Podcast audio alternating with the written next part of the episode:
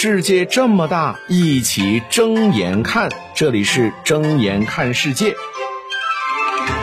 世界这么大，一起睁眼看。各位好，我是尹铮铮。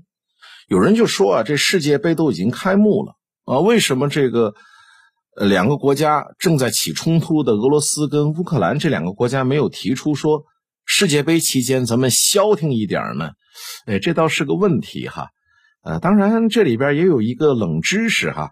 体育无国界，但是呢，非法就是国际足联把俄罗斯给除名了啊。另外呢，乌克兰也没有进到这个世界杯的决赛圈，所以一个是没有资格参加，一个呢是没有实力参加。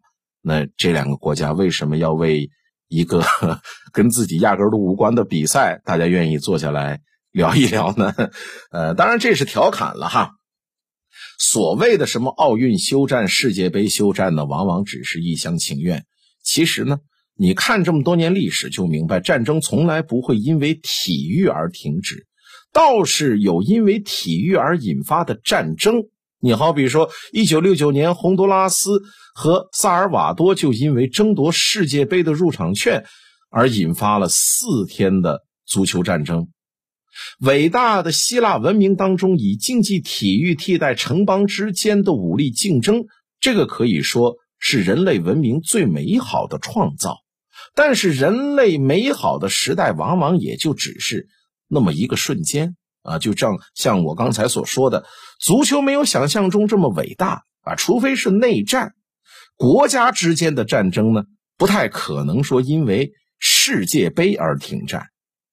足球有的时候甚至是一个工具，在双方需要一个台阶儿的时候啊，比如说德罗巴，就是科特迪瓦的这个头号明星哈，德罗巴成为了民族的英雄，让双方停战。但是真实的故事是什么呢？是停战了。接下来的故事是短暂的停战之后，科特迪瓦的内战一直持续到了二零一一年。而在政治双方需要的时候，就像我刚才说的，足球也同样。可以成为一个引发战争的导火索。那你看看乌克兰现在这么一个架势，哈，我觉得恐怕就算是到了西方最重要的、西方人最看重的圣诞节，也不会说听轻易的停火啊，双方坐下来聊一聊。而俄罗斯方面好像近期也没没什么动静，哈，因为呢，近两个月俄罗斯一直处于战场被动的状态。那英国。美国等等这些国家也在缓和事态，至少是在暂时的缓和。因为呢，国内的民情不属啊，民众是讨厌了援助乌克兰的战争。世界杯呢，说白了，只不过是球迷的世界杯而已。对于很多的政客来讲，那就是四个字儿啊，不值一提。啊，另外呢，咱们玩个文字游戏哈，停战，停什么战呢？谁？宣战了呢！睁眼看世界，世界这么大，一起睁眼看。感谢收听。